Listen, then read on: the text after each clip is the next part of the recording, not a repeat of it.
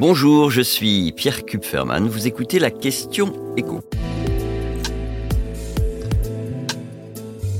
Pourra-t-on demain produire 2 millions de voitures électriques avec des batteries made in France?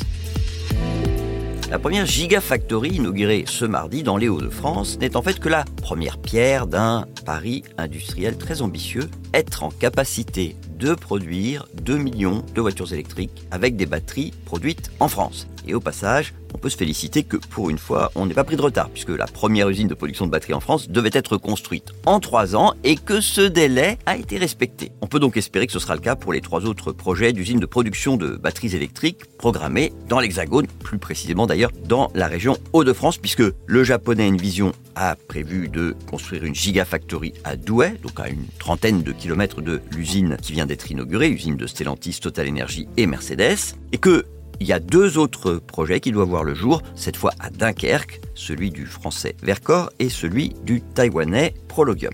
Et ces quatre projets, alors est-ce qu'ils vont suffire pour gagner ce pari des 2 millions de voitures électriques équipées de batteries Made in France? Bah presque. En tout cas, si les industriels engagés dans ces projets respectent la montée en puissance qu'ils ont prévue. En 2025, l'addition de tout ce qui a été annoncé, c'est une production de batteries suffisante pour équiper presque un demi-million de voitures. Mais c'est surtout à partir de 2030 qu'on devrait s'approcher des 2 millions. Alors j'utilise le conditionnel parce que peut y avoir encore d'autres projets qui viendront s'ajouter. Je pense notamment à Tesla qui prévoit de construire une deuxième gigafactory en Europe après celle de Berlin. Lors de son passage en France, il y a quelques jours, Elon Musk n'a pas dit s'il avait fait son choix. Mais dans un tweet, il a quand même souligné qu'il fallait redoubler d'efforts sur le nucléaire et que la France avait pris des mesures intelligentes à cet égard. Ce qui, disons, est porteur d'espoir. Ça, ce serait la bonne nouvelle, mais il peut aussi y avoir de mauvaises nouvelles, parce que je vous rappelle que la France, comme les autres pays d'Europe, est sous la menace permanente du bazooka à subvention qu'a sorti Joe Biden. Tous ceux, je parle des industriels, qui ont prévu des investissements de ce côté-ci de l'Atlantique, refont leur compte pour voir si finalement il n'est pas plus intéressant financièrement d'investir en Amérique du Nord.